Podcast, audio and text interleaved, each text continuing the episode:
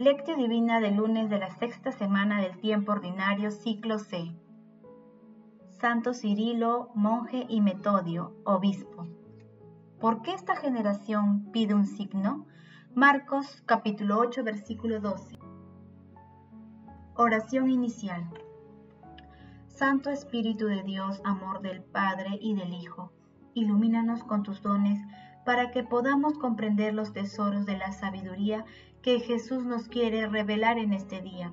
Otórganos la gracia para meditar los misterios de la palabra y revélanos sus más íntimos secretos. Madre Santísima, intercede ante la Santísima Trinidad por nuestra petición.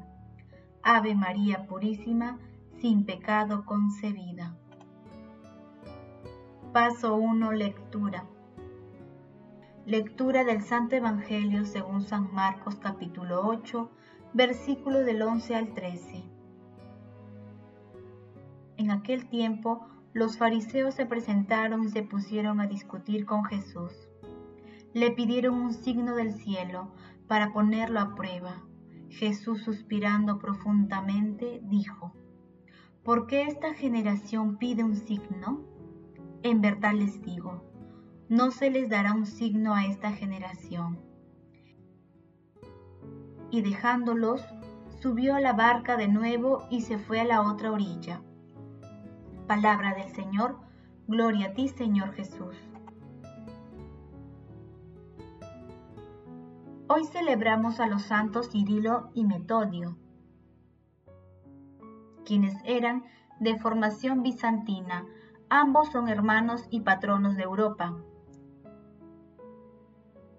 nacieron en Salónica, Cirilo en el año 827 y Metodio entre los años 812 y 820.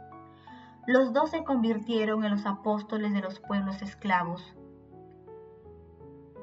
Fueron enviados por el emperador Constantinopla Miguel III a Moravia. Allí llevaron a cabo un gran trabajo apostólico, emprendiendo las tradiciones de las escrituras y de los libros litúrgicos a la lengua paleoslava y formando discípulos. Fueron llamados a Roma por el Papa Adriano II, quien aprobó su método misionero. Sin embargo, Cirilo enfermó y falleció el 14 de febrero y falleció el 14 de febrero del año 869. Fue sepultado en la iglesia de San Clemente Metodio fue ordenado arzobispo en Roma, volvió a Moravia y allí murió el 6 de abril del año 885. El pasaje de hoy se ubica en el Evangelio de San Marcos luego de la segunda multiplicación de los panes. Se encuentra también en Mateo capítulo 16, versículos del 1 al 4. En el texto Jesús responde ásperamente a quienes lo siguen solo por sus signos y milagros. A Jesús le gustaba más que las personas creyeran en Él por sus enseñanzas, que son fuente de vida eterna y de fe para creer en Él, como Hijo y enviado de Dios Padre. En cambio, los fariseos piden una acción portentosa para acreditar ante ello a Jesús. Jesús aprovecha la ocasión para enseñar que los signos o milagros que se realizan son acciones de solidaridad y no de espectáculos callejeros, y que los milagros no pretenden comprar la fe de la gente, porque una fe dependiente de los milagros genera creyentes sin compromiso. En una palabra, la fe no puede depender de los milagros, al contrario, son los milagros los que dependen de la fe. Paso 2. Meditación. Queridos hermanos, ¿cuál es el mensaje que Jesús nos transmite a través de su palabra? Dichosos los que crean sin haber visto, dice el Señor.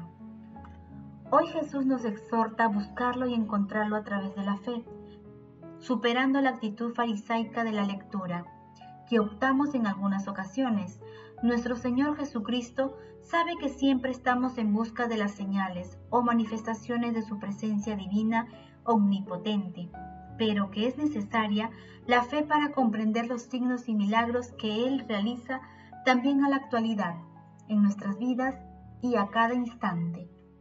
La fe será siempre nuestro fundamento para creer sin ver, para tener la certeza de que no estamos solos, sino que Dios Padre, Dios Hijo y Dios Espíritu Santo nos acompañan siempre, en las alegrías y tribulaciones y comprender también que la alegría y el sufrimiento son fuentes de gracia.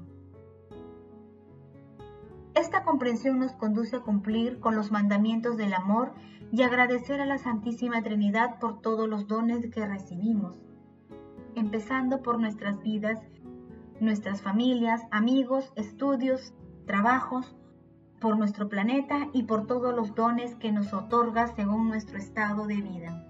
Hermanos, meditando el pasaje evangélico de hoy, intentemos responder. ¿Entendemos y comprendemos la acción divina de la Santísima Trinidad en nuestras vidas? Que las respuestas a esta pregunta nos ayuden a comprender los signos de la presencia de la Santísima Trinidad en medio de nosotros. Jesús, María y José nos aman. Paso 3. Oración. Padre Eterno, oh Dios que iluminaste a los pueblos esclavos por medio de los santos hermanos Cirilo y Metodio, concédenos acoger nuestros corazones las palabras de tu enseñanza y haz de nosotros un pueblo concorde con la fe verdadera y su recta confesión. Santísima Trinidad, te alabamos y bendecimos por tanta bondad, por tu amor y misericordia. Otórganos la gracia de la plena conversión y la obediencia y el seguimiento fiel a las enseñanzas de nuestro Señor Jesucristo. Hermanos, digamos como en Marcos capítulo 29 versículo 24, Señor, creo, pero aumenta mi fe. Santo Espíritu de Dios, Creador santificador, envía tus dones y haznos capaces de percibir los maravillosos signos que distribuyen a través de los prodigios de la creación. Santísima Trinidad, a ti gloria y alabanza por los siglos. Que nuestra oración llegue hasta ti, Señor, hasta tu santo templo. Amén.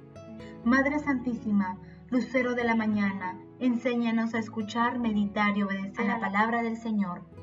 Madre Santísima, bendita tú, elegida desde siempre para ser santa e irreprochable ante el Señor por el amor. Intercede ante la Santísima Trinidad por nuestras peticiones. Amén. Paso 4. Contemplación y acción. Hermanos, contemplemos a nuestro Señor Jesucristo con un texto de, Nicolás Cavasilas.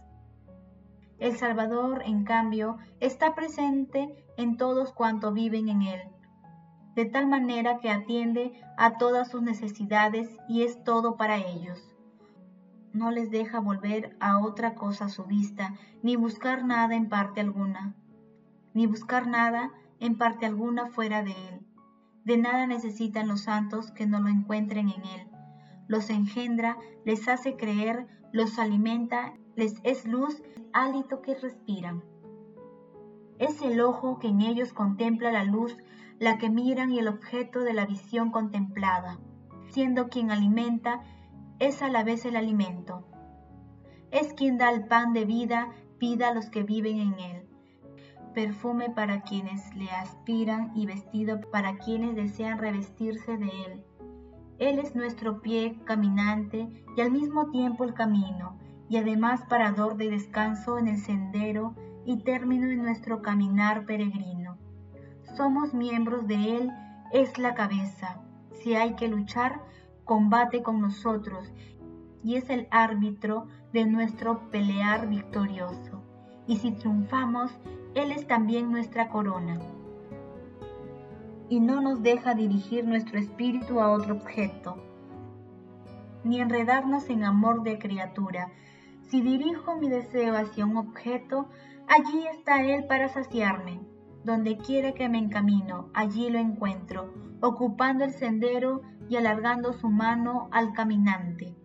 Hermanos, digámosle al Señor, nos comprometemos el día de hoy a reconocer tu presencia y divinidad en todas las situaciones que se nos presentan, en el prójimo, las alegrías y tristezas, en todas las cosas, porque todo lleva tu divino sello.